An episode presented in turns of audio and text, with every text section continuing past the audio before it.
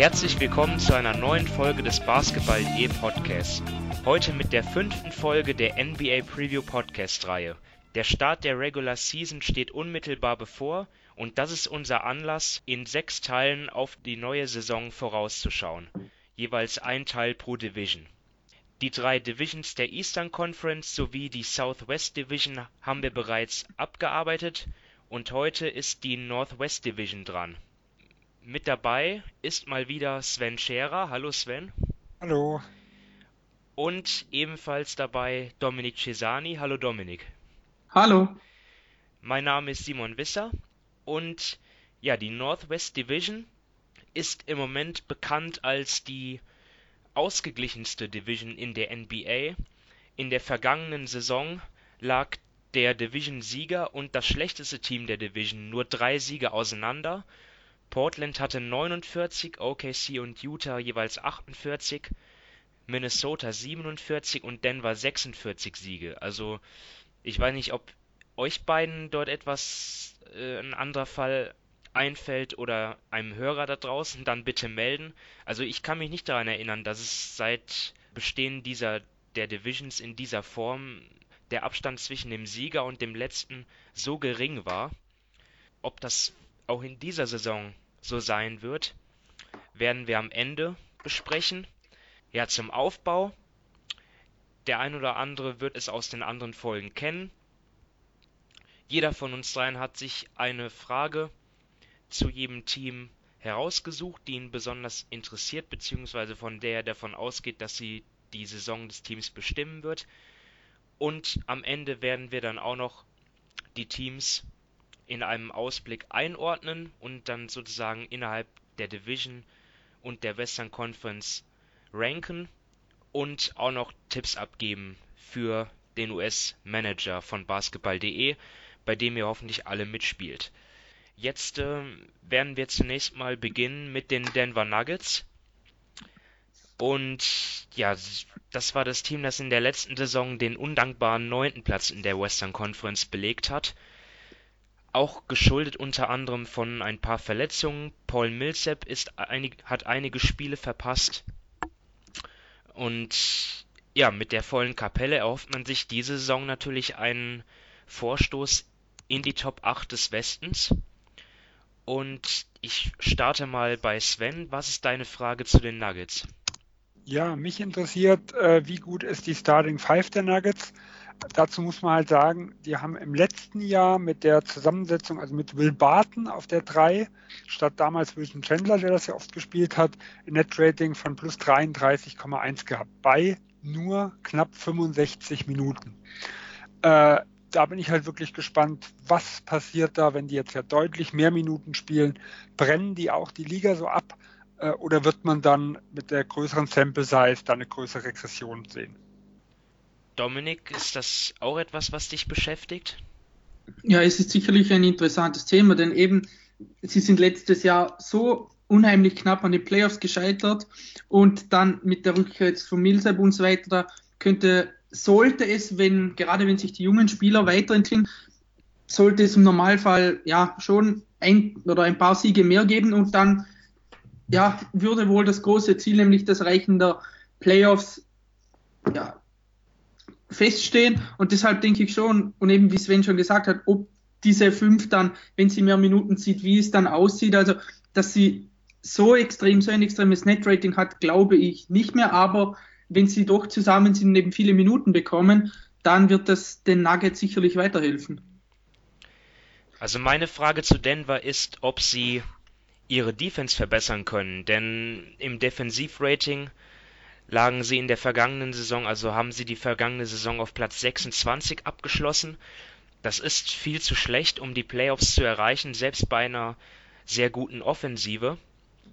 Äh, und ich, ich frage mich einfach, ja, wie sie das besser machen sollen. Ich meine, Paul Millsap, wenn er über die komplette Spielzeit fit bleibt, dann wird das auf jeden Fall wahrscheinlich schon allein dadurch zu einer Verbesserung kommen. Gary Harris ist ein guter Verteidiger, aber ansonsten J Jamal Murray hat sicherlich noch Potenzial, aber ansonsten fallen mir auch relativ wenig Spieler ein, die äh, sich über ihre Defense auszeichnen, oder Dominik? Ja, also ich sehe bei Ihnen jetzt auch nicht seinen richtigen Stopper, gerade am Flügel nicht. Das könnte dann im Laufe der Saison zum Problem werden, aber ich meine, nur mit Scholanelle mit der Rückkehr von Millsap, wenn er mehr ähm, Spiele macht als letztes Jahr, da waren es ja nur circa 37, 38, äh, so irgendwas, dann sollte sich die Defense doch um einiges verbessern, denn sein, in seiner Atlanta-Zeit war Millsap einer der besten Verteidiger. Und aber ja, viel hängt wahrscheinlich auch davon ab, wie sich Nikola Jokic anstellt, denn heutzutage ist der Center ja defensiv meist noch mehr gefordert als offensiv.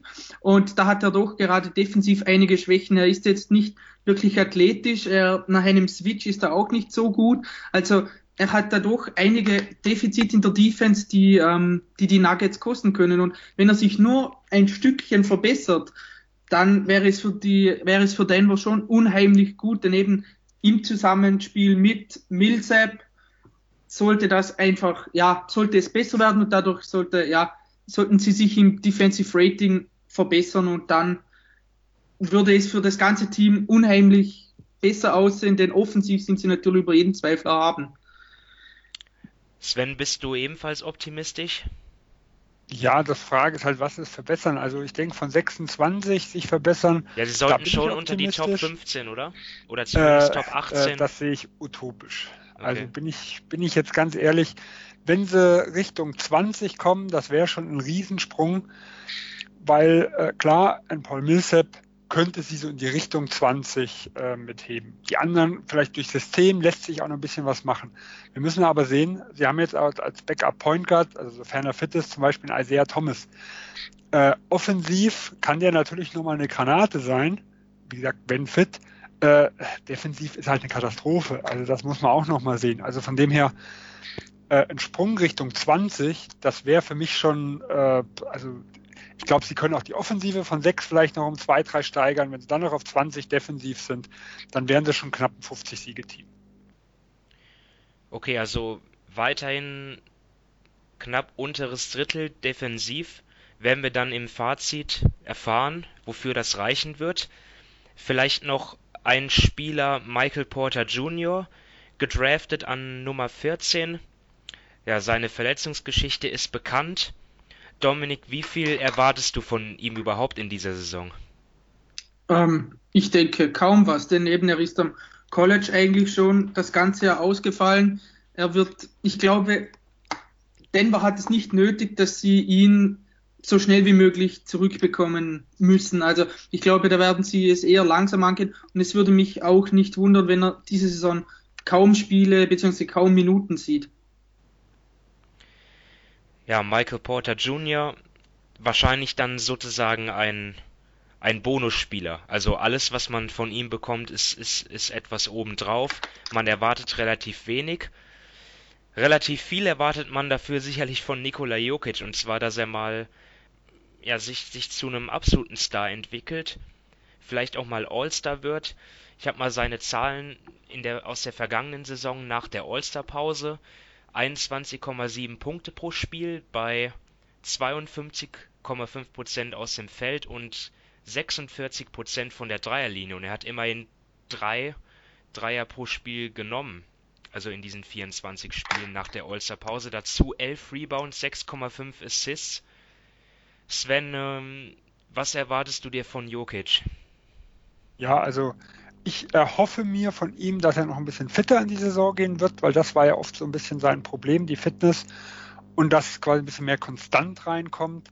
Und ja, ob er jetzt die Zahlen, sag ich mal, eins zu eins hält, äh, finde ich jetzt nicht ganz so mit entscheidend, aber dass er offensiv ein bisschen mehr Verantwortung übernimmt. Also man hatte immer wieder das Gefühl, manchmal er will zu sehr passen ähm, er muss aber eigentlich die erste Option sein ähm, und dass er sein Team auch weiterhin führen kann. Und wie gesagt, für mich halt das ganz interessant an Jokic, durch seine Spielmacherqualität äh, ist es halt auch möglich, keinen echten Point Guard äh, zu haben, weil Jamal Murray ist für mich so ein, so ein Combo Guard, ähm, der dadurch verdammt gut zu Jokic passt, da sie sich die Aufgabe ein bisschen teilen können. Und ich bin wirklich gespannt dieses Jahr, was die Denver Nuggets da reißen.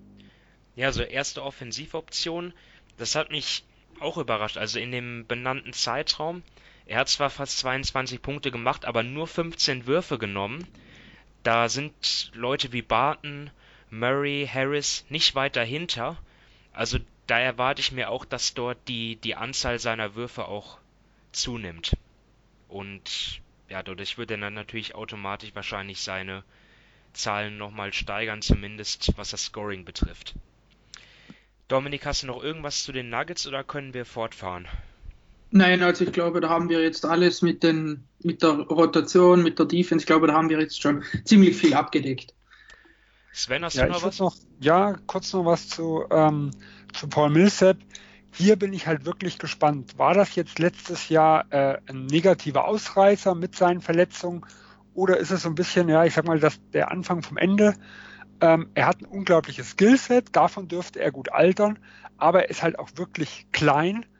Und wenn da wirklich Athletik mal abbaut, ähm, dann könnte es auch schnell sein, dass er vielleicht nur noch ein guter Rollenspieler ist und bei weitem nicht mehr den, den wir aus den Hawks-Zeiten können, äh, kennen. Und dann, ja, könnte das, was wir uns von der, von der Rückkehr von Millsap irgendwo erhoffen, dieser Schub natürlich herausbleiben. Ich meine, er ist ja ein, ein vielseitiger und auch intelligenter Basketballer. Das dürfte ihm wahrscheinlich schon auch noch zugute kommen, selbst wenn er körperlich etwas abbaut, oder? Natürlich, aber trotzdem ist halt die Frage, wie gut ist er denn noch? Er kriegt knapp 30 Millionen, also er ist äh, auch das Gehalt ist ja auch ein Mitgrund dafür, dass Denver einiges an Gehalt abschieben musste. Äh, und sagen wir mal, ein solider Starter ist sicher nicht das, was die sich von ihm erhofft haben. Und es gilt ja auch die Entscheidung nächstem Jahr, ob man die Teamoption dann zieht, weil er ja. hat im nächsten Jahr nochmal einen großen Vertrag. Äh, auch das ist ja, wird ja auch davon abhängig sein, wie er dieses Jahr liefert. Auf jeden Fall. Gut, dann gehen wir weiter nach Minnesota und da können wir jetzt Stand 8. Oktober 2018 eigentlich gar nicht mal so viel sagen. Natürlich äh, gibt es noch äh, Andrew Wiggins und, und vor allem Carl Anthony Towns, die dort herausstechen, aber natürlich geht es hauptsächlich um Jimmy Butler, der auf dem Weg ist zu einem anderen Team. Ob und wann der Trade vonstatten geht, weiß man noch nicht. Dort gibt es ja auch ja, Kontroversen zwischen ähm, Coach Tom Thibodeau sowie GM Scott Layden und dem Besitzer Glenn Taylor. Der Besitzer forciert einen Trade, will, dass äh, Butler getradet wird, weil er eben nächstes Jahr vertragsfrei wird und auf jeden Fall die Timberwolves verlassen wird, während Tom Thibodeau natürlich als Trainer dort die, die, die sportlichen Interessen im Vordergrund sieht. Ähm, Dominik, trotz dieser Butler-Debatte, was ist so deine Frage vielleicht abseits davon? Ja, ähm, ob sich Andrew Wiggins, ob da jetzt endlich mal ein Fortschritt passiert, denn er ja, er hat ja den Riesenvertrag bekommen und dann hat der Besitzer eben von ihm das Versprechen abgeholt, dass er weiterhin an sich arbeitet und besser wird und wenn man sich mal seine letzte Saison ansieht, dann ist eigentlich das Gegenteil eingetroffen. Er ist durch die Bank schlechter geworden, ob das jetzt mit seiner Field Goal Percentage, seinen, seinem Offensive Rating, seiner True Shooting Percentage, als er ist wirklich überall schlechter geworden. Und das ist natürlich für Minnesota die absolute Katastrophe, denn das Team wurde ja eigentlich eben um Wiggins und Towns aufgebaut. Dann kommt noch Butler hinzu. Und wenn einer der drei überhaupt nicht liefert und ja nicht nur nicht offensiv, sondern auch defensiv, defensiv ist er auch sehr, sehr schlecht, dann stellt das natürlich für die nächsten Jahre ein großes Problem dar, denn sein, mit seinem Riesenvertrag wird es nicht einfach, falls sie ihn abgeben wollen, ihn zu traden. Und deshalb muss er einfach sportlich dieses Jahr einen enormen Schritt machen. Und ich bin da aber nicht wirklich zuversichtlich, dass er das schaffen kann, denn sein, ja, seit seiner Rookie-Saison sehe ich, ja, wenn auch nur marginale Fortschritte, eben letztes Jahr der Rückschritt. Und es deutet meiner Meinung nach relativ wenig darauf hin, dass er jetzt diese Saison einen Sprung macht in die richtige Richtung. Ja, also seine Wurfquoten waren einfach nicht gut genug mit unter 44% aus dem Feld und 33% von der Dreierlinie. Er trägt immer noch zu wenig bei, ähm, abseits der Punkte, ja, 4,4 Assists und 2,0 Steals, da erwartet man sich auch mehr von, von einem, von einem äh, zweitbesten Spieler eines Teams. Gut, Jimmy Butler war natürlich letzte Saison da. Das hat natürlich damit reingespielt. Äh, Sven, vielleicht bevor wir zu deiner Frage kommen, glaubst du, dass ohne Butler, mit dem Wiggins ja auch persönlich nicht gut klargekommen sein soll, glaubst du, dass ohne ihn jetzt bei Wiggins alles besser wird? Äh, ja, bess, besser schon. Die Frage ist halt, wie gut. Also im letzten Jahr hatte ich mir ja erhofft, ähm, dass Wiggins einen Sprung machen kann, dank Butler. Weil es hieß ja immer, also was man immer so gehört hat, er ist nicht gern so im Mittelpunkt, er will nicht unbedingt die erste Option mit sein. Da habe ich gedacht, gut, äh, jetzt kommt ein Jimmy Butler, jetzt kann er sich mal auf andere Dinge ein bisschen konzentrieren. Er muss nicht mehr die wilden Dinger nehmen, die wir ein Jahr vorher gesehen haben, weil er war halt zwar zuständig, okay, ablaufende Shotclock, aus dem Dribbling raus kreieren, wilder Schuss. Das hat er auch für die, also für die Qualität der Schüsse, die er teilweise nehmen musste, gar nicht mal so schlecht gemacht. Ähm, und ich dachte halt, okay, die, ob diese, dieser zweite Mann auf dem Flügel, das, das könnte was für ihn sein. Äh, das ging leider komplett schief. Also man hat das Gefühl, er hat sich überhaupt nicht wohl gefühlt äh, im letzten Jahr und da lag ich, wie gesagt, äh, sehr weit daneben und man sieht ja allein schon, das ist für mich immer so ein Indiz, die ersten drei Jahre hat er 76 Prozent von der Freiwurflinie geschossen ähm, letzten Jahr 64. Also man verlernt das Werfen nicht, äh, aber das ist ja oft so äh, eine Kopfsache, sag ich mal irgendwo. Man fühlt sich wohl oder man fühlt sich nicht wohl. Dasselbe haben wir Russell Westbrook gesehen, der ja auch die Freiwürfe runter ist, äh, wo er sich scheinbar nicht wohl gefühlt hat. Äh, und da glaube ich, dass, wir jetzt, dass ich jetzt wieder den Schritt zurückgehen muss. Nein, Jimmy Butler hat ihm nicht geholfen. Ähm, wenn er weg ist, und vielleicht eher so jemand wie ein Josh Richardson, also so ein Rollenspieler an, an, seine Seite kommt, dass er wieder näher, also vielleicht an die Vorsaison oder sogar noch ein bisschen besser wird. Äh, das heißt aber nicht, dass er den Vertrag natürlich irgendwo erfüllt. Aber gut, wir haben gesehen, ähm, 2017 hat er zumindest ein 107er O-Rating gehabt. Das war so ungefähr Liga-Durchschnitt. Also 107, 108 war wahrscheinlich damals so das Liga-Durchschnitt. Dieses Jahr war es ja 108. Wenn er da wieder, wenn er da ein bisschen wieder steigert, dann ist er zumindest ein überdurchschnittlicher Offensivspieler. Ja, du hast die Freiwürfe angesprochen, nicht nur die Quote, sondern auch die Freiwurfversuche. Er, er ging nur 3,8 Mal pro Spiel an die Linie in über 36 Minuten Spielzeit. Das ist viel zu wenig. Also ich hoffe mir da wirklich, dass er, dass er auch wieder aggressiver spielt, sich nicht auf seinen Sprungwurf nur verlässt. Also das ist für mich auch ein entscheidender Punkt. Ja, das ist ja generell so ein Ding bei ihm. Von den Anlagen her würde er ja alles mitbringen. Er ist enorm athletisch, hat einen, ja, einen guten ersten Schritt, ist groß und hat auch lange Arme. Und für das kommt eigentlich eben viel zu wenig raus. Er zieht zu wenig zum Korb, holt kaum Freiwürfe im Verhältnis jetzt mal. Und das ist ja irgendwie, spielt er für das, wie er körperlich gemacht ist, spielt er irgendwie ein, ja, meiner Meinung nach nicht das richtige Spiel. Und wenn man das dann sich dann eben defensiv ansieht, da hat, da hatte man eigentlich vor Jahren schon immer gedacht, das könnte der nächste überragende Flügelverteidiger werden. Ja, davon ist er unglaublich weit entfernt. Also da fehlt wirklich so viel und das finde ich ein bisschen schade, wenn man aus den Anlagen, die er zweifellos hat, insgesamt so wenig rausholt. Jetzt haben wir sehr viel über Andrew Wiggins gesprochen. Sven, hast, hast du noch ein anderes Thema? Was war ja. deine Frage? Also Wiggins hatte ich auch, aber ähm, auch interessant ist natürlich die Zukunft von Tom Thibodeau, weil da muss man natürlich auch ganz knallhart mal sagen, die Erwartungen waren riesig als er vor zwei Jahren von einem der schlechtesten Coaches der Liga, äh, Sam Mitchell, übernommen hat. Ähm, wirklich viel bessere Arbeit hat er aber nicht gemacht. Also der, die Grundproblem, die Defense ist weiterhin genauso da, wie es vor zwei Jahren war. Die Offense ist weiterhin das Steckenpferd. Auch das war unter Sam Mitchell so. Natürlich äh, hatte er, also Sam Mitchell, einen schlechteren Kader. Er hatte, die Leute waren noch jünger wie ein Towns. Es ist eine Steigerung passiert aber eigentlich in einem Maße, wo ich sage, okay, das könnte, kann ich auch auf die, einfach auf die Weiterentwicklung der Spieler schieben und nicht unbedingt aufs Coaching. Und ähm, Tom Thibodeau galt ja für einige so als Top 5, Top 10 Coach, bevor er wieder in Minnesota angefangen hat. Und die Erwartungen, also als GM sowieso nicht, aber auch als Coach hat er halt bei weitem nicht erfüllt. Okay, dann werde ich jetzt mal, weil wir ihn noch nicht angesprochen haben, den anderen Star, der noch übrig ist, äh, ansprechen, und zwar Carl Anthony Towns. Und dort bin ich einfach gespannt, wie es, wie er jetzt in der Offensive eingesetzt wird, dass er jetzt wirklich auch die zentrale Figur ist. Er hat ja lang, langfristig verlängert. Er ist ja, er ist der, der neue Star in Minnesota und äh, hat aber in der letzten Saison nur die drittmeisten Würfe bekommen im Team, trotzdem über 21 Punkte aufgelegt. In den Playoffs war es dann noch krasser in der Serie gegen Houston, wo er nur 12 Abschlüsse hatte.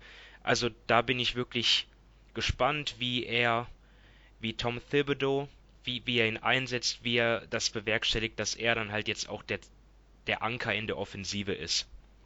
Und natürlich seine defensiven Fortschritte, die er in der letzten Saison schon schon ein wenig gezeigt hat, ob er das stabilisieren kann. Ähm, will einer von euch beiden noch was zu Towns sagen? Ja, ähm, ich glaube, offensiv, ja, wird es, ich glaube einfach, dass er mit, wenn er ein höheres Volumen hat, dann wird sich das schon ergeben. Also da habe ich wirklich überhaupt keine Angst. Hatte letztes Jahr ein O-Rating von 127, das ist herausragend, also wirklich. Und eben er, er trifft den Dreier, er trifft seine Freiwürfe, er kann im Post vieles, also er ist offensiv, ist er schon hinsichtlich der, des Scoring schon sehr, sehr komplett. Defensiv, ja, finde ich, dass er teilweise noch ein wenig zu schlecht wegkommt. Was man, ich glaube, was bei ihm ab und an das Problem ist, ist einfach, das, was er findet, was in der Defense richtig ist und das, was er von Thibodeau umsetzen müsste. Thibodeau verfolgt doch ein relativ klares Defensivkonzept und da hat er sich schon, letzte Saison waren schon einige Situationen, gerade wenn er nach einem Switch oder wenn er absank, wusste er nicht ganz, was er jetzt machen sollte. Sollte er den Korb bewachen, sollte er rausgehen, attackieren, also da hat man dann schon gesehen, dass es dann nicht passt. Dann hat er sich für die eine Variante entschieden und schlussendlich war dann doch, ja, hat er dann dafür gebüßt, auch wenn er theoretisch es richtig gewesen ist, was er gemacht hat. Also ich glaube einfach, dass da einiges auch mit dem gesamten Defensivkonzept im Argen liegt, eben, wie Sven schon gesagt hat, es wäre der Steckenpferd von Thibodeau, dann waren sie auf Rang 27 und ja, das ist eine Katastrophe. Also das darf nie sein, wenn es heißt, das ist das Spezialgebiet vom Coach. Ja, ich finde das eine interessante Theorie, dass das mit dem Coaching zusammenhängt, weil wenn ich halt Minnesota sehe, habe ich halt immer das Gefühl, äh, körperlich ist er schnell genug, das alles mitzumachen. Vom Kopf her ist er aber überfordert. Ähm, das Schlimme an der Geschichte ist, im ersten Jahr, also zufällig genau vor Tom Thibodeau, ähm, da fand ich ihn defensiv für einen Rookie gar nicht mal so schlecht. Also das war für mich das beste Defensivjahr, was er in den, äh, in den drei Jahren der Liga hatte. Und das ist eigentlich sehr ungewöhnlich, dass man einen Rückschritt macht von Jahr 1 bis Jahr 3. Ähm, da gut, man konnte sagen, er hat Kevin Garnett vielleicht mal kurze Zeit neben sich gehabt, allzu viel hat der Garnett nicht mehr gespielt. Aber das könnte wirklich eine Theorie sein, dass er versucht, was umzusetzen, was ihm einfach nicht liegt. Und das wäre natürlich aus meiner Sicht fatal, wenn der Coach es nicht schafft, sein System auf die Spieler zuzuschneiden und sich alle auf ihn anpassen müssen. Also das ist was, was für mich einen guten Coach ausmacht, dass er eine gewisse Flexibilität auch zeigt. Also da bin ich wirklich mal gespannt, wie sich das entwickelt. Ja, so Minnesota nicht nur wegen des Butler-Wirrwarrs irgendwie ein Team, was man schwer greifen kann. Auch was mich ja in der vergangenen Saison überrascht hat, ist, dass sie ein sehr offensiv geprägtes Team waren. Ja, viertbeste Offensive, dafür ähm, in der, in der Defensive eigentlich ja das Streckenpferd von, von Tom Thibodeau nur 22 bestes Defensivrating. Äh, wird sicherlich durch den Abgang von Butler auch nicht besser. Also da bin ich mal gespannt, wie sich das dort entwickelt. Ja, aber wir hatten ja eigentlich gedacht, es wird durch den Zugang von Butler besser. Ja. Wie gesagt, laut ja. Basketball Reference sind sogar 27. Also da kommt es immer darauf an, wo man guckt. Ja. Äh, und das sind halt schon katastrophale Werte. Ähm, was mich jetzt einfach mal interessiert, wenn wir mal bei Butler mit sind, wir wissen ja, wo es hingeht und sowas, alles wissen wir nicht. Was würdet ihr denn bevorzugen? Äh, ähm, sagen wir mal, Draft-Picks oder Spieler, die jetzt sofort ins System irgendwo passen? Ich, ich glaube, Minnesota ist im Win-Now-Modus. Also sie haben, sie haben Towns, sie müssen darauf hoffen, dass, dass Wiggins der Co-Star wird von Towns, weil dafür haben sie ihm das Geld gegeben. Ja, sie haben sowieso kaum Cap Space, um das Team nachhaltig zu verstärken in der Free Agency, weil eben Towns und Wiggins einen so hohen Anteil de, der Gehälter einnehmen. Deswegen glaube ich, muss Minnesota versuchen, Spieler zurückzubekommen, die einen jetzt weiterbringen, beziehungsweise am, am, im Idealfall wäre es natürlich junge Spieler, die, die in günstigen Verträgen sind, zurückzubekommen und die trotzdem jetzt schon weiterhelfen. Aber das wird natürlich auch nicht so einfach. Aber wenn ich mich entscheiden müsste, Draft-Picks oder ähm, gute Rollenspieler, würde ich die guten Rollenspieler nehmen. Also Josh Richardson, sage ich mal so vom, vom Typ her. Eigentlich, ja, was hat er, 4, 5, 26, sowas die Richtung. Günstiger Vertrag, weil vier Jahre, 40 Millionen rund hat er ja. Ähm, und ja, ist eigentlich für mich ein guter Komplementärspieler zu zwei Stars, sofern Wiggins halt einer werden sollte. Ist, ist, ein, ist ein guter Spieler, äh, ist ein produktiver Spieler, den ich an Stelle von Minnesota nehmen würde. Also wenn wir jetzt nur über Miami reden, ich glaube, die Clippers haben auch noch ein, die, die Clippers haben auch noch einige Spieler, die den Timberwolves gefallen dürften. Aber ja, muss man mal sehen.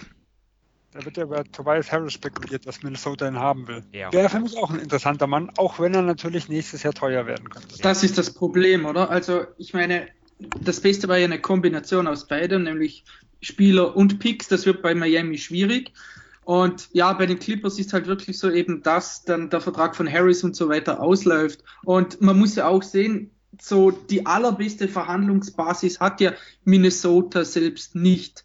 Ich meine, klar, die werden den Teufel tun und Butler nach zu seinen Wunschzielen schicken, wenn die nicht das beste Angebot abgeben. Aber die ganze Liga weiß eben, dass Butler unbedingt weg will, nicht spielen will.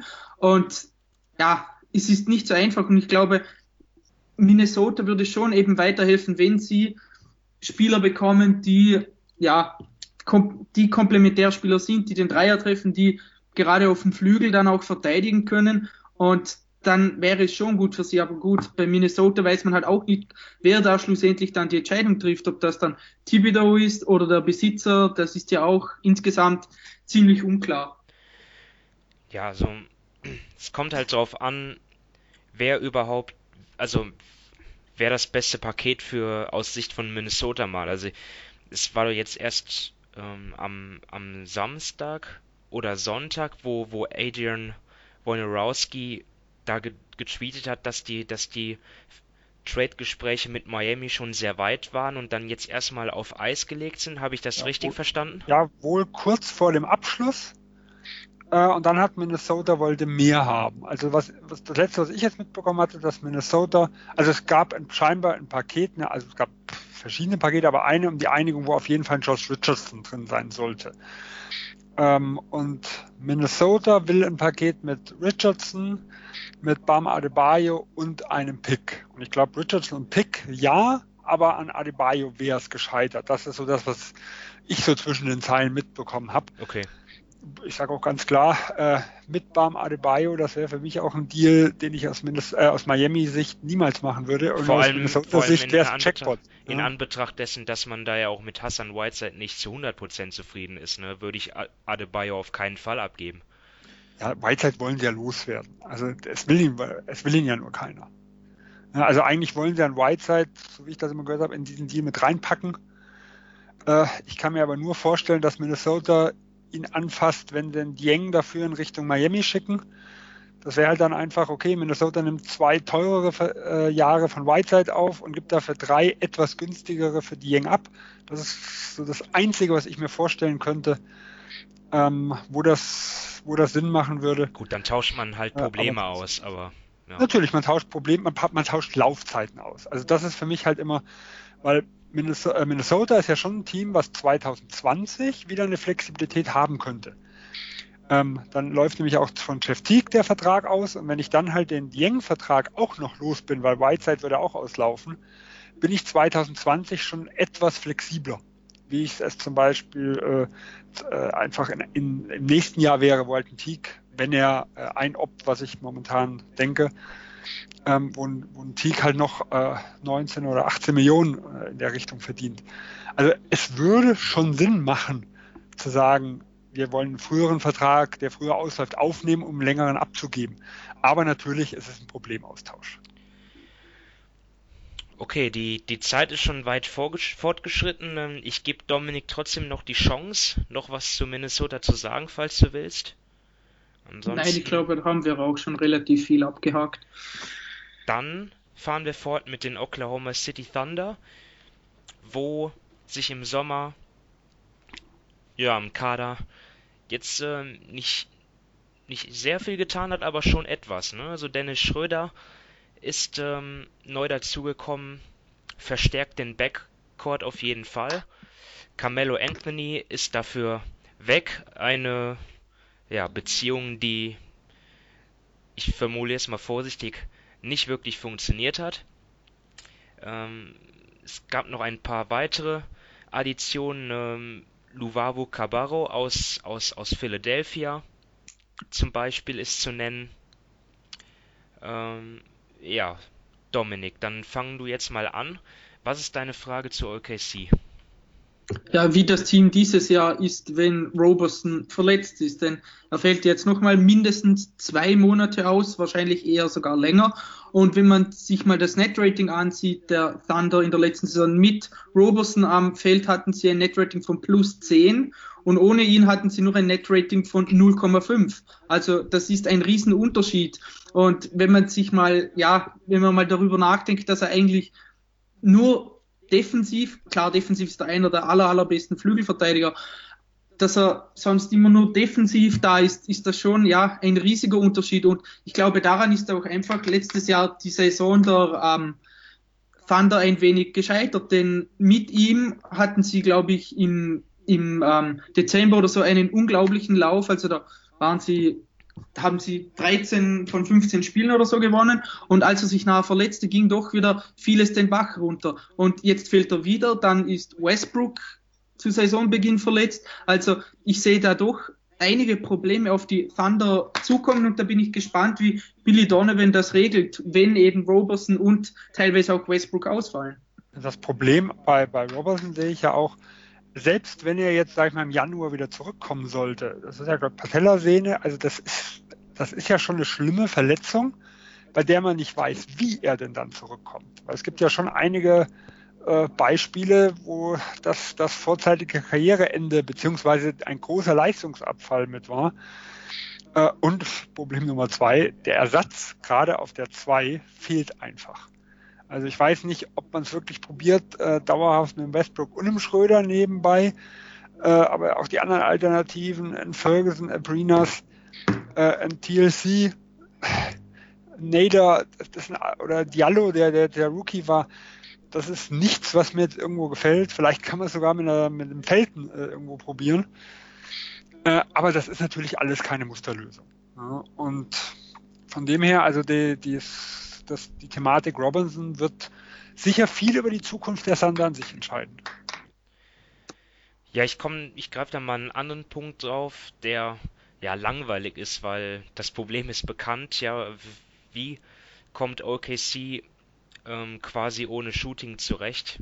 Jetzt mal abgesehen von von Paul George, weil da ist vor allem, da ist einfach relativ wenig da. Russell Westbrook ist kein guter Distanzschütze, hat vor allem ja meistens den Ball in der Hand, versucht in die Zone zu kommen, aber ich glaube, den Weg werden viele Verteidigungsreihen in, in der NBA halt zustellen, weil es kaum Spieler im Team gibt, ähm, ja, die man von der Dreilinie respektieren muss. Dazu gehört Dennis Schröder, zumindest bis äh, also Stand jetzt nicht. Vielleicht hat er im Sommer an, an seinem Dreier gearbeitet. In der Nationalmannschaft sah das schon ordentlicher aus. Allerdings Fieber-Dreier ist auch, ist auch die Entfernung etwas geringer. Ähm, Jeremy Grant auf der 4 ist kein Distanzschütze. Da wäre höchstens Patrick Patterson zu nennen. Ja, äh, Sven, siehst du das auch als Problem und äh, falls ja, Gibt es doch irgendetwas, äh, was dir Hoffnung macht, wie man das lösen kann? Ja, also Shooting ist auch im letzten Jahr äh, schon ein Problem bei OKC gewesen. Mein größter Hoffnungsträger in der Hinsicht ist wirklich Patrick Patterson. Der hat eine furchtbare Saison im letzten Jahr gehabt, war aber in Toronto die Jahr davor richtig stark.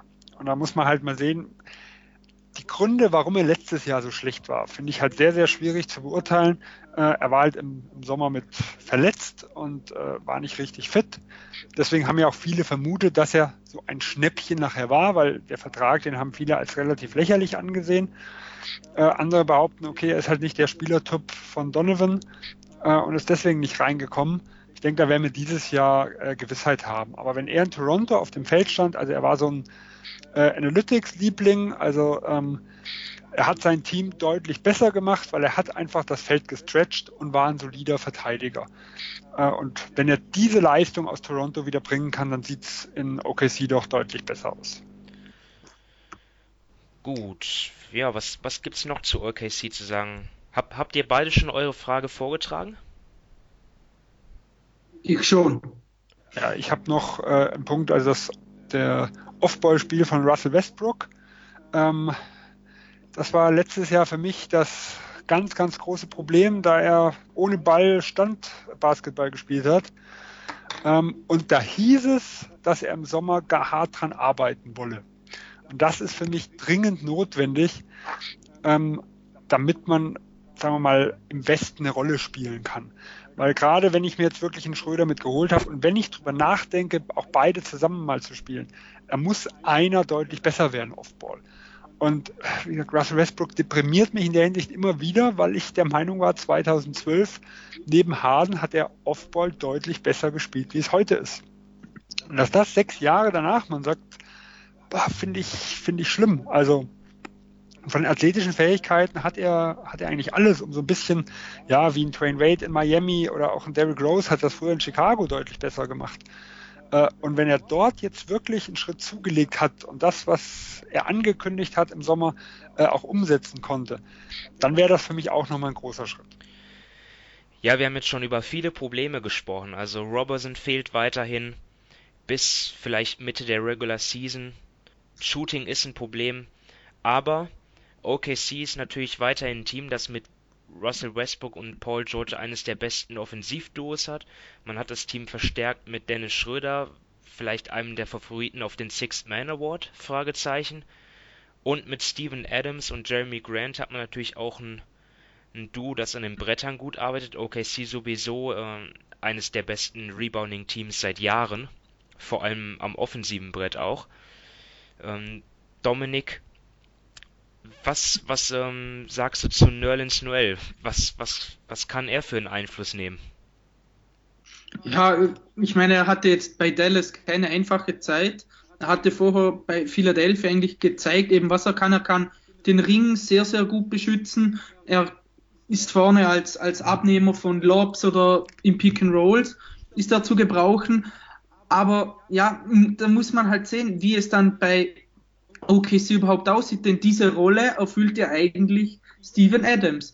Und ähm, wie viele Minuten da dann schlussendlich abspringen, ist schwer zu sagen, denn Steven Adams hatte jetzt letztes Jahr 32,7 Minuten. Ich denke, er kann diese Minutenanzahl, kann und sollte er wieder haben. Und dann wird halt Noel die restlichen Minuten bekommen, wenn OKC niemals ganz, ganz klein wird. Das kann ich mir bei dem Kader eher nicht vorstellen und dann wird er halt die restlichen Minuten abbekommen. In der, ähm, in der wenigen Zeit kann er, ja, im Endeffekt kann er vieles das zeigen, was Adams kann, auch wenn das Rebounding gerade offensiv nicht so gut ist, aber er ist immerhin ein guter Backup, also da haben sie nicht viel falsch gemacht oder eigentlich haben sie es richtig gemacht, auch mit dem Vertrag und jetzt haben sie ihn als Backup, da kann er schon, ja, zu Teilen weiterhelfen, schätze ich mal. Sven, möchtest du noch was anfügen? Ja, also das Problem bei, no, äh, bei Nerlens Noel ist ja, warum funktioniert das momentan nicht? Also äh, er hat für mich auch nach dem erst, also nach seinem Rookie-Jahr, was ja eigentlich sein, sein zweites in der Liga schon war, aber im ersten hat er komplett ausgesetzt, ähm, eigentlich sehr gut gespielt und seitdem ging es eigentlich immer bergab aus meiner Sicht. Und auch das, Ganze, was im Umfeld mitkam, also in Philadelphia soll er ja äh, die seine Mietwohnung komplett zerstört hinterlassen haben, gab es da mal Gerüchte und äh, die Probleme mit dem Coach der Dallas Mavericks, dann die Hotdog-Geschichte, äh, das sind halt Dinge, die mir im Hintergrund nicht gefallen. Vom reinen Talentlevel her sage ich immer noch, also als Backup müsste er eigentlich äh, überqualifiziert sein ähm, und verdient ja kaum was. Von dem her sage ich halt einfach, kaum Risiko und schon hohes Upside. Gut, wenn ansonsten nichts mehr ist, dann gehen wir weiter Richtung Norden, Richtung Portland. Und genau wie OKC, ein Team, das äh, in der ersten Runde der Playoffs ausgeschieden ist, trotz Heimvorteil, was natürlich schon eine große Enttäuschung war. Der Division-Sieger waren die Trailblazers mit 49 Siegen, allerdings, wie schon zu Beginn des Podcasts gesagt, alles sehr dicht beieinander. Und ja, im, im Sommer hat sich relativ wenig getan. Also auf den Backup-Positionen, auf den kleinen Positionen hat sich etwas getan. Ja, Seth Curry ist aus Dallas gekommen, Nick Stauskas soll für Shooting sorgen. Anthony äh, Simmons wurde gedraftet, ebenfalls ein Guard. Dafür ist jetzt Shabazz Napier nicht mehr da, der doch schon einigen Einfluss ausgeübt hat auf die, vor allem auf die Offensive in Portland. Ed Davis ist weg und Pat Connaughton. Ja, eigentlich kaum Veränderungen, Sven. Also glaubst du auch, dass sich deswegen kaum etwas in Portland verändern wird im Vergleich zur Vorsaison? Ja, also für mich, also mein Thema ist ein bisschen, äh, ist Damian Lillard unzufrieden oder wird er unzufrieden? Ähm, dann, was wir die letzten Monate halt gesehen haben, sind so, ja, er hat ein Gespräch mit einem Owner gesucht, wo es einfach um die Zukunft des Teams geht oder ging angeblich. Ähm, und es gab mächtig Ärger im Hintergrund, was den Abgang von Ed Davis anging. Also da waren wohl sowohl Lillard wie auch McCallum überhaupt nicht begeistert. Und das sind für mich immer so, also man darf da nicht zu viel hineininterpretieren, aber es sind schon Warnschüsse. Und viele haben Portland mittlerweile außerhalb der Playoffs. Wir kommen ja später zu, wie das bei uns mit aussieht. Und da könnte ich mir schon vorstellen, dass wenn sie straucheln, dass eine gewisse Unzufriedenheit ist und die Thematik Lillard oder auch das Backcourt sprengen wieder auf den Tisch kommt. Äh, und das ist wahrscheinlich dann die spannendere Thematik wie das rein sportliche, weil da hat sich jetzt wirklich nicht so viel getan. Ja, ich meine, so ein Trade oder zumindest Unruhe würde ja auch die sportliche Leistung sicherlich beeinflussen. Deswegen hängt das Definitiv. ja unmittelbar mit zusammen. Dominik, bevor wir zu deiner Frage kommen, siehst du auch diese Gefahr, dass dort schon während der anstehenden Saison 2018-19 dort ähm, ja, es zu Unzufriedenheit kommt bei den Stars? Definitiv, also es wäre sowieso auch meine Frage gewesen, eben wie jetzt das zukunftstechnisch bei Portland aussieht, denn finanziell der Cap ist voll, also auch für die für die nächsten Jahre, mal zumindest bis 2020 eben mit Lillard, McCollum, Turner hat auch bis dorthin Vertrag, also sie hatten ja im Sommer auch, ihnen waren mehr oder weniger die Hände gebunden, sie konnten ja nicht viel machen und wenn man mal ansieht, sie hatten letztes Jahr ungefähr ein circa ein Net-Rating von unter zwei und haben trotzdem die Division gewonnen. Es war sehr eng. Also meiner Meinung nach haben sie überperformt. Das hat sich dann auch irgendwie in den Playoffs gezeigt, als sie von den Pelicans abgewatscht wurden, auch wenn das natürlich für sie das ungünstigste Matchup war. Und da muss man wirklich sehen, wie es in Portland weitergeht. Denn ihre Stärke ist ja das Duo Lillard McCollum, aber dann fehlt eben jemand auf dem Flügel, der auch mal scoren kann. Und da muss man wirklich sehen, ich meine, Lillard wird auch 29 und das ist dann, ja, irgendwann wird es Zeit und eben, wenn jetzt bei Portland diese Saison wieder nicht nach vorne geht, wenn sie wieder, ja, offensiv, defensiv ähnlich sind, von der Platzierung her auch irgendwie vielleicht die Playoffs erreichen, das ist, für ihn könnte das einfach zu wenig sein und wie er schon gesagt hat, eben, er hat das Gespräch mit dem Besitzer gesucht, im Hintergrund sind, ist er vielleicht ein wenig unzufrieden. Also da könnte ich mir schon vorstellen, wenn es nicht so gut läuft, dass es da dann irgendwann zur Trennung kommt. Natürlich war auch meine Frage, ob das jetzt mit Lillard und McCollum sozusagen der letzte Versuch ist, gemeinsam. Und ob dort ja irgendwie dann im nächsten Sommer, also ich, ich sehe noch den, den nächsten Sommer als, als frühesten Zeitpunkt eines Trades eines der beiden Stars, aber ja, während so einer Saison kann natürlich auch viel passieren. Ja, An, angenommen, Portland startet irgendwie schlecht, keine Ahnung, kann schon Unruhe aufkommen, vor allem wegen der Playoff-Enttäuschung jetzt im vergangenen, ähm, in den vergangenen Playoffs. Ja, es halt die, es, es gibt halt doch schon eine Sache, die mir Hoffnung macht, und zwar, dass halt Terry Stotts, der Coach, geschafft hat, trotz Lillard und McCollum, die ja defensiv ähm, als als als ähm, Schwachstellen verschrien sind, er hat es trotzdem geschafft, irgendwie dort eine funktionierende Team-Defense zu etablieren. Ja, so laut NBA Stats das, das achtbeste Defensivrating, dafür waren sie offensiv nur mittelmäßig. Ähm, ich glaube, Yusuf Nurkic und, und Mo Harkless, Evan Turner, Alfug Amino, es muss ja eigentlich nur einer dieser vier oder, oder zwei dieser vier sein, wo die, die sich noch, die noch einen Sprung nach vorne machen, die, die gehören alle auch noch nicht zum alten Eisen. Ähm, ich weiß nicht. Also ich, ich, ich sehe Portland traditionell nicht so pessimistisch oder eher optimistischer als andere. Ich glaube, ich hatte sie auch in der vergangenen Saison als zweit- oder, oder zumindest drittbestes Team der Division, wo andere sie eher am, am, am Ende sahen. Aber ja, Sven, kannst du dort meinen Optimismus zumindest einigermaßen teilen? Äh, jein, also ich tue mich mit Portland äh, relativ schwer. Einfach, es sind, es sind sehr, sehr viele Unbekannte für mich dort. Also das, diese, diese Starting Five, ich mal, mit Nurkic, mit Aminu, mit Harkless äh, und dem Backcourt, das ist ja noch in Ordnung. Nur wenn dort jetzt zum Beispiel mal jemand ausfällt, dann sieht es dahinter, finde ich, recht düster aus. Ich meine, Zach Collins ist also, ja auch noch ein junger Spieler, ne? Also.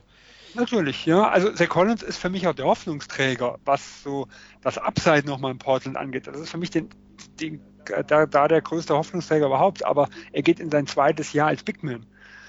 Ähm, wenn er dort schon nicht negativ ist, ist das schon ein Erfolg. Also zu sagen, dass er jetzt jemand ist, der diese Saison retten wird, kann ich mir halt beim besten Willen nicht vorstellen.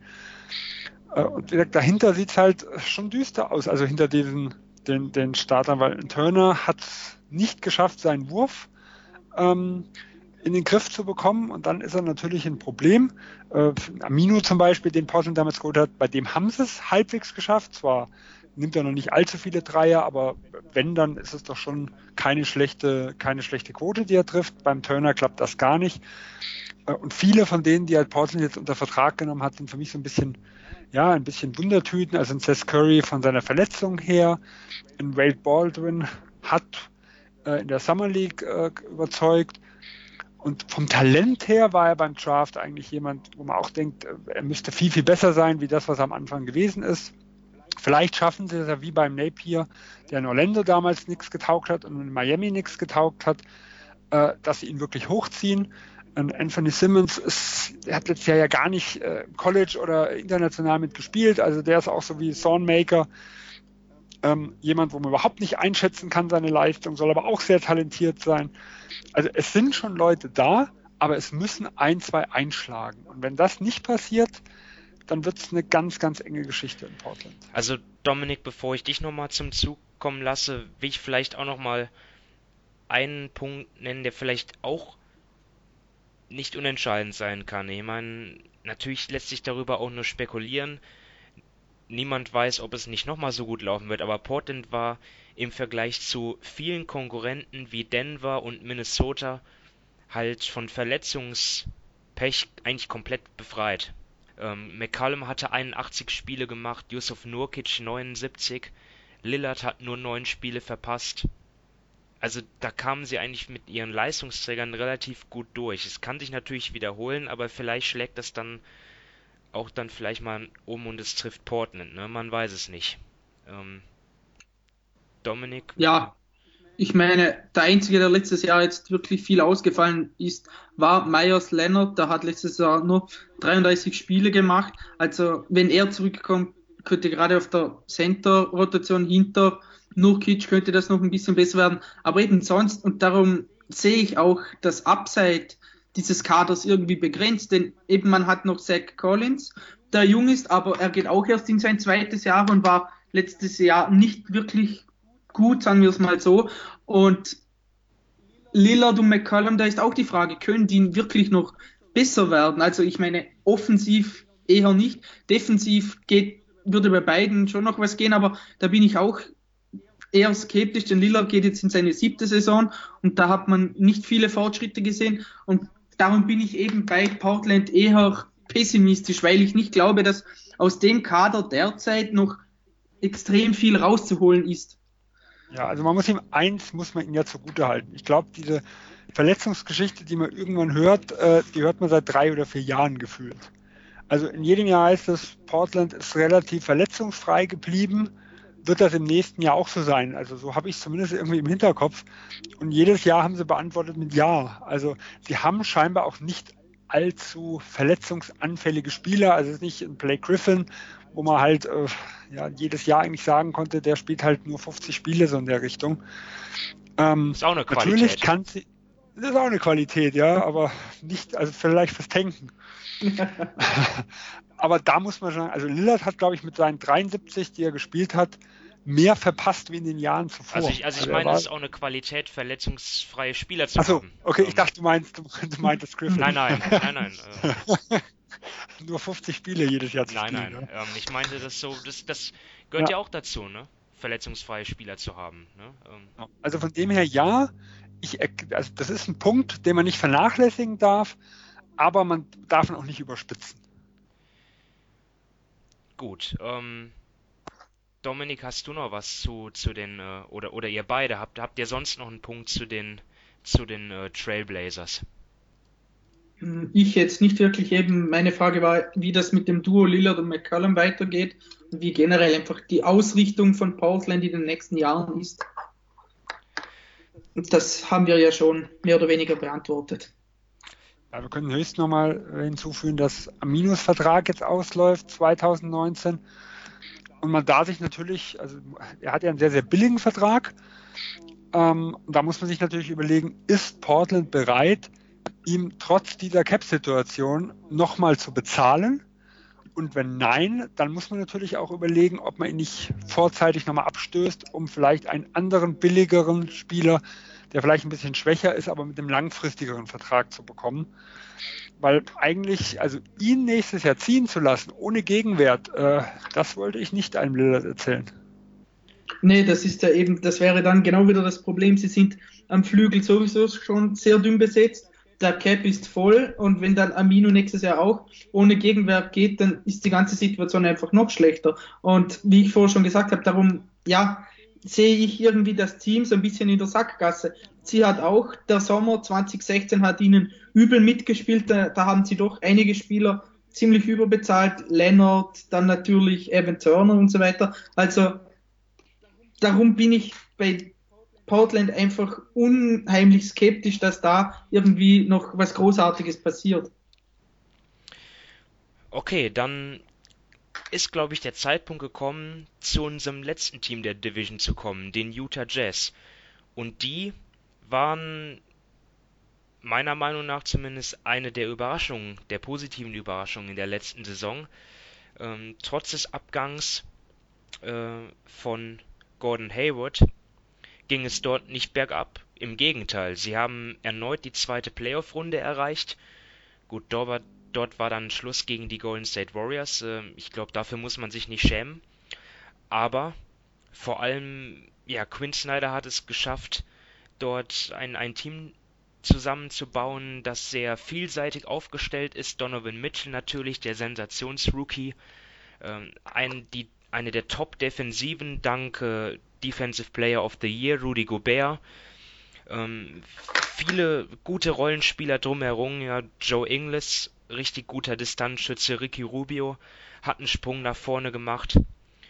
Und jetzt ist es so, dass sogar noch äh, Dante Exum zurückkommt, der sehr ähm, verletzungsgeplagt war. Er war am Ende der vergangenen Saison schon wieder mit im Team, aber ja, noch ein bisschen rostig vielleicht. Ich glaube, von ihm kann man auch jetzt noch einen Sprung erwarten. Ja, und ja, wie gesagt, also Utah eines der Teams, das auch einen richtig starken Endspurt hatte. Ich habe jetzt mal den Zeitraum genommen seit, seit Februar. Dort haben sie 26 ihrer 32 Spiele gewonnen, auch in den Playoffs stark gespielt. Also, ja, Sven, be bevor wir zu den Fragen kommen, äh, ist für dich Utah vielleicht sogar der Favorit in der Division? Ohne jetzt zu sehr vorzugreifen, aber jetzt mal so als, als, ein, als Einstieg. Für mich, äh, ja, ich habe sie vorne, also dann greife ich einfach mal vor. Ähm, ich habe sie vorne in der Division und ich war wirklich begeistert, was die Utah Jazz im letzten Jahr abgeliefert haben. Äh, man muss ja auch sehen, auch viele, wir haben auch viele Fans bei uns im Forum, die schon den Tank rausholen wollten, äh, weil sie schon so abgeschlagen waren, dass eigentlich keiner mehr mit den Playoffs gerechnet hat. Und dann legen die so eine Serie hin, absolut beeindruckend. Also bei mir haben sie sehr, sehr viel an Sympathie gewonnen. Das war eine ganz tolle Leistung. Ja, ich denke mal, nicht nur bei dir. Ähm, jetzt ist halt die Frage, die kommende Saison, was ist da so deine Frage zu den Jazz? Also ich habe äh, die Frage, knüpfen die Utah Jazz an die Leistung nach Rudi Goberts Rückkehr an? Äh, und für mich ist halt so, vor allem defensiv war das überragend. Also nach dem All-Star-Game hatten ein 96er Defensiv-Rating. Äh, kein anderes Team war in dem Zeitraum unter 100. Also das ist ein Riesenabstand gewesen. Äh, und du hast ja die Bilanz schon mal mitgenannt. Also wenn sie darauf aufbauen können und vielleicht der letztjährige Rookie Donovan Mitchell nochmal einen kleinen Schritt macht, was man im zweiten Jahr erwarten kann und vielleicht ein Dante Exum äh, halbwegs verletzungsfrei bleibt und ein guter Rotationsspieler sein kann, äh, dann haben die, haben die extremes Potenzial und können die Großen oben, also Golden State äh, und Houston, auch schon ein bisschen ärgern. Also ich wollte nicht gegen Utah in die Playoffs ran. Dominik, was ist dein Thema von über Utah? Ja, die Weiterentwicklung von Donovan Mitchell, denn eben, ich denke, niemand hat letztes Jahr mit sowas gerechnet, wie er gespielt hat. Also, das war wirklich hervorragend, gerade eben, weil dann Gordon Hayward zu den Celtics gegangen ist und er dann ja wirklich in die große Rolle, Rolle schlüpfen musste, äh, mit seiner Usage Rate von 29. Also, das ist wirklich für einen Rookie ziemlich viel. In den Playoffs hat er dann meiner Meinung nach auch sehr, sehr gut gespielt, gerade in der ersten Runde gegen die Thunder. Und da bin ich wirklich gespannt, wie seine Rolle jetzt diese Saison aussieht. Denn ob er den Ball nochmals oder ob seine Usage Rate nochmals so hoch sein wird, weiß ich nicht, denn eben weil Dante Exum zurückkommt, er, er ist jetzt auch nicht der beste Offball-Spieler, eben Exum, also wird er doch auch dann den Ball haben und da bin ich wirklich gespannt, wie es bei Mitchell weitergeht. Er hat letzte Saison, letztes Jahr aus dem Catch and Shoot 40 Prozent getroffen aus der Distanz. Also das ist mal schon sehr gut. Und ich glaube, gerade er könnte Offball, äh, Offball wirklich noch besser werden diese Saison, weil er, ja, weil er äh, wirklich re relativ viel mitbringt. Also er ist, äh, was mir aufgefallen ist, er ist ziemlich spielintelligent. Eben, ob er jetzt den Ball hat oder nicht, also ist er für Katz könnte er in Frage kommen, eben mit seinem Distanzwurf, denn Utah hat doch einige gute Passer, eben Ricky Rubio, das weiß man sowieso schon sehr lange, Joe Ingles auch, der ist insgesamt wahrscheinlich immer noch einer der unterschätztesten Spieler in der Liga, sowohl offensiv als auch defensiv. Favors kann, kann am Ball was, also ich glaube, diese Mischung mit der Rückkehr von Exum könnte ihm nochmals weiterhelfen, um Offball besser zu werden und dann seine Effizienz zu steigern. Ja, ich glaube, das ist der wichtige Punkt, die Effizienz. Also mich hat ja unglaublich beeindruckt, äh, was für ein Selbstvertrauen der Junge hat. Also der konnte sieben, drei Backsteine werfen und nimmt den achten immer noch. Äh, ich glaube, das ist eine ganz, ganz wichtige Eigenschaft, wenn man der beste Spieler eines Teams sein will, weil das zu lernen, dann nachher sich da ein bisschen zurückzunehmen, die Würfe effektiver machen, da habe ich viel mehr Vertrauen wie andersrum. Wenn man, ich sag mal, das ganz extreme Beispiel ist ja ein Bender von den Phoenix Suns, äh, wo man das Gefühl hat, er traut sich halt gar nichts zu und sagt, macht mal ein bisschen mehr. Also dann, dann lieber, okay, jetzt gucken wir mal, wie wir das Ganze noch ein bisschen besser ins Teamkonzept bekommen. Und wenn Donovan Mitchell sich so weiterentwickelt, ja, dann könnte er der Star werden, den keiner erwartet hat an der Position. Also, ja, meine Frage war auch, was, was, wie es mit Donovan Mitchell weitergeht, weil ja, er, er ist erst 22 und hat trotzdem schon so stark gespielt in seiner ersten NBA-Saison. Also da kann man wirklich sagen, sky's the limit, oder? Sven. Ja, definitiv. Also das, das, was er dort gezeigt hat, wenn das kein positiver Ausrutscher war und wenn er jetzt nicht stagniert, sondern wirklich äh, die, diese Fortschritte, also das Extreme ist ja den Fortschritt, den er allein gemacht hat, von der, von der Ende des College-Saison bis zu, sagen wir mal, dritte, vierte NBA-Woche irgendwo. Ähm, da haben ja viele Experten, ich glaube Mike Schmitz war es, der ihn ja äh, vor der Rookie-Saison dann plötzlich als Rookie of the Year getippt hat, weil er gesagt hat, also in den wenigen Monaten, das, was er dort, äh, äh was, wie er dort vorangekommen ist, das wäre unglaublich gewesen. Und dieselbe Entwicklung hat er in der Saison nochmal gezeigt. Also wenn das nur annähernd so weitergeht, äh, dann ist wirklich alles möglich bei dem. Ja, und er hat ja in, den Play in der Playoff-Serie auch gegen, gegen Houston ich habe gerade Golden State gesagt, ne? Sie haben natürlich gegen, gegen Houston gespielt. Da hat er ja auch schon gezeigt, ähm, ja, dass er sogar die erste Angriffsoption sein kann im ersten Jahr. Das fand ich wirklich beeindruckend. Also, dass er dort wirklich als, also zumindest erste Offensivoption ne, als, als Ballhändler war er ja, hatte er die Rolle. Ich glaube, Ricky Ruby war ja verletzt, oder? Habe ich das? Genau. Ja. Ja, ja, Ricky Ruby war draußen. Ja, also wie er das dort gestemmt hat, alle Achtung. Dominik, was willst du noch was anfügen irgendwie zu den Jazz? Ja, ich glaube einfach, wenn man jetzt die Entwicklung von Mitchell ansieht, es spricht generell einfach sehr, sehr viel für die Jazz, für sie als Franchise. Eben bei Gobert wurde ja auch ziemlich spät gepickt und an 27. Stelle und da konnte auch niemand damit rechnen, was für ein guter Spieler das wird oder wenn man mal sieht, was aus Joe Ingles geworden ist, der wurde dann bei den Clippers gekartet, war dann in Europa, unter anderem auch mit Quinn Snyder unterwegs. Und jetzt ist er wirklich ein, ein sehr, sehr guter Two-Way-Player, ist ein super Verteidiger am Flügel, er trifft vorne seinen Dreier, also da, ja, ich glaube, da muss man insgesamt ein großes Lob an die ganze Franchise einfach aussprechen, insbesondere noch an Quinn Snyder, was sie aus diesem Kader eigentlich wirklich Jahr für Jahr rausholen, denn mit sowas hat, glaube ich, niemand gerechnet, gerade dass sie defensiv das beste oder zweitbeste Team der Liga sind, offensiv, dass sie auch eigentlich einen schönen Basketball spielen, zwar nicht immer ähm, mega effizient, also letztes Jahr waren sie jetzt auf Platz 16, das geht schon in Ordnung, aber ich glaube einfach, dass sie unheimlich viel aus ihrem Kader herausholen und das finde ich wirklich super. Ja, so Utah auf jeden Fall eines der am besten gecoachten Teams, sehr gute Franchise-Kultur, das sind natürlich auch Top-Voraussetzungen für Erfolg, würde ich mal sagen. Dann kommen wir, glaube ich, jetzt zum Ausblick, würde ich sagen. Also, da kann Dominik, kannst du gleich weitermachen. Wie siehst du die Teams in der Division und auch im Westen? Also, ähm, ich habe jetzt auch das Utah die Division gewinnt und insgesamt so auf Platz 3 bis 4 einpendelt. Nachher habe ich die Oklahoma City Thunder, die habe ich jetzt hinter Utah, vor allem eben weil bei OKC Westbrook ausfällt, Roberson noch länger ausfällt, also auf Platz 2 und insgesamt so zwischen 4 bis 6.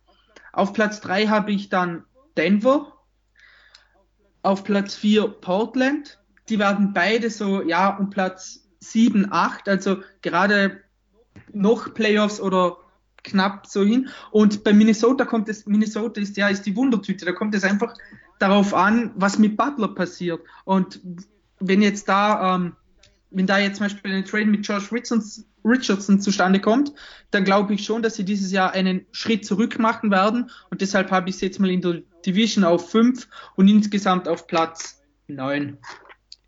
Ja, ich stimme dir bei den meisten zu. Also ich habe auch Utah an Nummer 1 in der Division und OKC an 2. Die beiden Teams habe ich auch nach wie vor. Ja, bei, bei OKC wird es eng, aber ich habe beide nach wie vor so im, in, im Heimvorteil auch in der ersten Runde. Sprich Platz 3 und 4. Wobei Utah kann sicherlich auch äh, zu Houston aufstehen. Ich meine, der, der Abstand, was die Bilanz angeht in der letzten Saison, der war halt schon riesig, aber ich glaube, beide Teams haben sich dort jetzt deutlich angenähert, was die Qualität angeht. ich habe Denver und Portland im, im Playoff-Rennen. Äh, Denver vor Portland. Äh, ja, das, das wird ganz knapp dort wieder mit, mit den Pelicans, mit den Lakers. Da traue ich mir, mich zu keiner Prognose. Und ja, dem, die Butler-Problematik hat es mir dann irgendwie ja, leicht gemacht, die Timberwolves halt im Moment außerhalb der Playoffs zu sehen. Nur an Platz 10. Sven, wie sieht deine Einschätzung aus? Ja, insgesamt sieht es ähnlich aus. Also ich habe Utah nach den OKC-Verletzungsproblemen jetzt als klaren Favorit. Also ich habe hab bei mir vier, fünf Siege vor OKC. Ähm, die habe ich relativ gleich auf mit Denver. Also das könnte für mich ein Kopf-an-Kopf-Rennen sein. Ja, und äh, Portland und Minnesota, wobei Minnesota habe ich jetzt, ich gehe einfach davon aus, die werden ein bisschen was an Gegenwert bekommen, äh, was ihnen auch hilft. Und deswegen habe ich sie jetzt nicht ganz abstürzen lassen, aber wirklich einordnen können wir sie ja noch nicht. Also ich habe jetzt Portland und Minnesota, diejenigen, die mit San Antonio um Platz 8 kämpfen. Ich hatte bis heute San Antonio auf 8, äh, aber durch die Murray-Verletzung wird das eine ganz, ganz enge, enge Kiste werden. Gut, dann schließen wir die Folge ab mit traditionell mit den Manager-Tipps.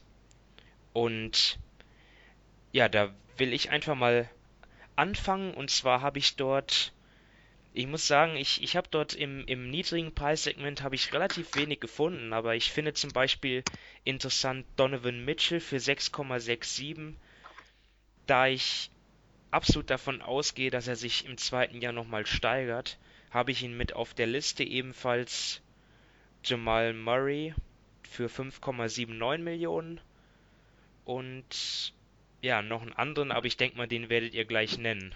Dann mache ich mal, dann macht Sven mal weiter. Ja, ich werde jetzt mal ganz wild. Äh, ich habe mal mir Derrick Rose für 1,56 Millionen rausgeschrieben. Wenn Minnesota keinen Shooting Guard zurückbekommen sollte. Also da müsste natürlich der Jimmy Butler Trade in den nächsten Tagen über die Bühne laufen. Dann würde es mich nicht wundern, wenn Rose äh, im Backcourt sehr viel Spielzeit bekommen wird und zu siegen wird das wahrscheinlich nicht helfen, aber Stats auflegen kann er immer noch. So, dann bleibt noch Dominik. Ja, ähm, ich habe jetzt da mal eventuell Patrick Patterson, eben er kostet jetzt 1,31 Millionen. Letztes Jahr war er nicht gut bei den äh, Thunder, aber die Jahre zuvor eben bei den Raptors geben mir ein wenig Hoffnung, dass er dadurch ein Schnäppchen werden könnte. Ansonsten, ja, Jeremy Grant auch von OKC. Ich glaube, der wird diese Saison mehr Minuten sehen, gerade auch durch den Ausfall von Roberson und so weiter, wird die Rotation insgesamt auch wieder dünner. Also ich glaube, da könnten mehr Minuten für ihn abfallen und vielleicht sonst noch jemand wie Myers Leonard, der kostet 0,88 Millionen. Er war letztes Jahr, ähm, hat er nur 33 Spiele gemacht, war also ziemlich viel verletzt, aber er könnte gerade als Backup dann für Nurkic, könnte er dem Team dann auch Spacing geben, er, er trifft den Dreier, er nimmt ihn, ja, also ich glaube, für das Geld könnte er doch ein dem Team ein wenig weiterhelfen. Also da bist du verdammt optimistisch bei ihm.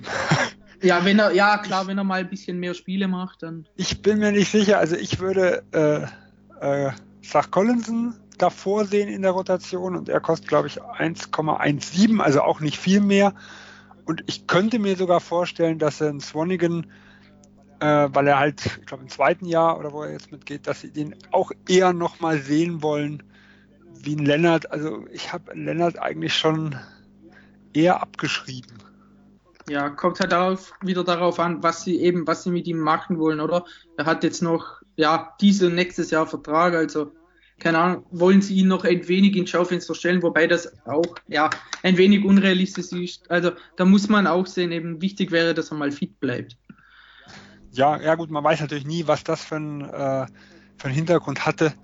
Aber die letzten Jahre, also ich muss ja sagen, der Vertrag damals wurde ja von den, sagen wir, von den Experten irgendwo da drüben als okay gewertet, weil er galt ja so als ja, Stretch Fünfer irgendwo, der seinen Wert hat, der auch eins zu eins seine Position verteidigen konnte. Aber äh, ich glaube, heute würde er Minimum-Vertrag bekommen. Also das sagt für mich einiges aus und deswegen also ich habe wirklich meine Bedenken, dass er nahezu nicht in der Rotation sein wird. Höchstens ist, ist mal jemand angeschlagen oder äh, einer von den Jungen hat mal wirklich eine schlechte Phase und dann sagt man, okay, wir nehmen den mal raus, wir bauen den mal im Hintergrund neu auf. Aber dass er konstant Spielzeit bekommt, ah, ich würde mich da sehr schwer tun mit. Okay. Ich, ich hatte noch einen dritten Spieler auf meiner Liste, wo ich mir sicher war, dass einer von euch beiden ihn nennen wird. War jetzt aber nicht so. Also Sven, Andrew Wiggins für 5,75 eine Option wert oder eher nicht? Ja, ich habe ihn auch mit auf meiner Liste, weil ich denke, wenn Butler geht, wird auch er wieder mehr Würfe bekommen, mehr Spielzeit bekommen. Von dem her, ja, er ist auch auf meiner Liste. Gut. Aber es hängt halt alles vom Butler wieder ab und wer halt kommt. Ja, ja, das ist das große Fragezeichen, ne? Bei allem in Minnesota. Ja. Genau, ja, also das ist halt. Minnesota ist halt momentan die Wundertüte und wir müssten halt irgendwo Kaffeesatz lesen können. Dann wären wir schlauer. Momentan sind wir es noch nicht. Oder vielleicht, ich kann ja mal auf Twitter gucken, vielleicht können wir ja gleich was verkünden. Ich befürchte aber nein. Das wär's ja jetzt. es gab halt schon genug Meldungen, aber ja. nein, Butler sehe ich jetzt auf die Schnelle nichts. Gut, dann beschließen wir es und ich bedanke mich mal wieder recht herzlich bei Sven und bei Dominik sowie den äh, Zuhörern da draußen. Ähm, an dieser Stelle nochmal ein Hinweis an das US-Manager-Spiel von basketball.de. Würde uns sehr freuen, wenn ihr da alle teilnehmen würdet und auch bei den anderen Folgen reinschalten würdet. Es kommen ja immerhin noch. Es kommt. Nein, es kommt ja nur noch eine. Ah, wir sind schon fast fertig. Der Meister nur kommt noch, noch. Nur noch die Pacific Division. Und ja, wie sich das gehört, wird dann also die Podcast-Reihe mit dem Meister abgeschlossen. Gut, dann würde ich sagen, vielen Dank und bis demnächst. Ciao. Ciao. Ciao.